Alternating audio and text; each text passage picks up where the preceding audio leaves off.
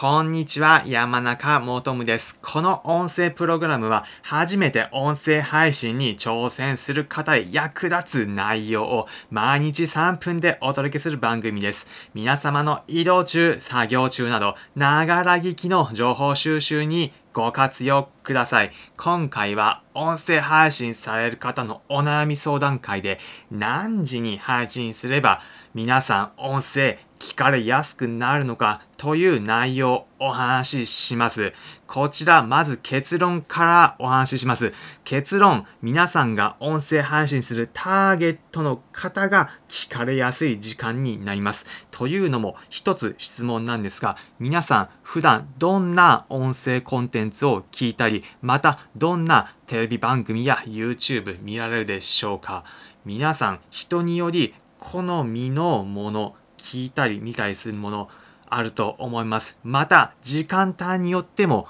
変わってくるのではないでしょうか。例えば、朝の時間帯であれば、その日、前日に起きたまとめのニュースな、ニュースのまとめを聞くだったり見るということが多く、また、夜の時間帯であれば、家に帰って後バラエティ番組を見る。お昼の時間帯であればサクッと見られる短時間のコンテンツのエンタメを見たり聞いたりする。というようなケース多いのではないでしょうか。というように聞いたり見たりする。時間帯によってどのようなコンテンツが聞かれやすくなるか見られやすくなるかというのは変わってているんです。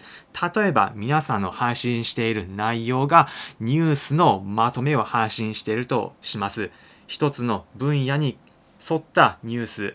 例えば私の場合だったら音声配信に関する内容ですが他にも特定の業界のニュースを配信しているという場合があるかと思います。そういった場合だったら朝の通勤の移動の時間帯に聞かれるよう朝の7時や8時に配信すれば聞いてもらえる可能性高まるのではないでしょうか。他にも夜の寝る前の時間帯に聞かれやすくなるようなコンテンツ、リラクゼーションの方法だったり、寝る前の瞑想のコンテンツを配信しているという方であれば、聞く人が寝る前、10時頃、夜の10時頃に配信するというふうに考えれば、聞いてもらえる方、聞きやすくなる時間帯になるのではないでしょうか。私のコンテンツの場合だと音声配信を初めて挑戦してみて作ってみるという方なので皆さん帰宅後にちょっと音声作ってみるかという方たちに向けてを考えているので、だいたい夜の20時、8時前後に配信するのが定番の時間帯の配信時間帯になっています。もちろん忙しかったり、その日の都合もあるので、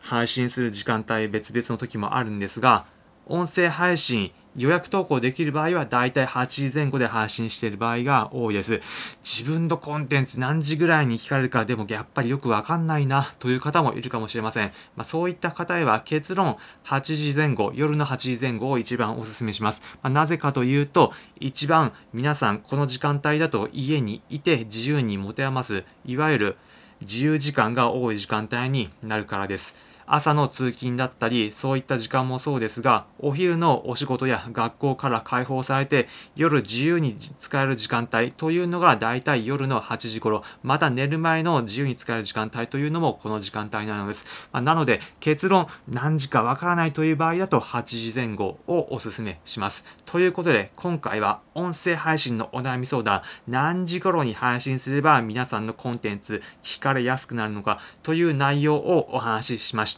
今回の内容参考になったという方はいいねの高評価この音声プログラムのフォローもお願いします。またコメントもお気軽にお願いします。コメントしてくださった方は次回の内容で取り上げてご回答させていただきます。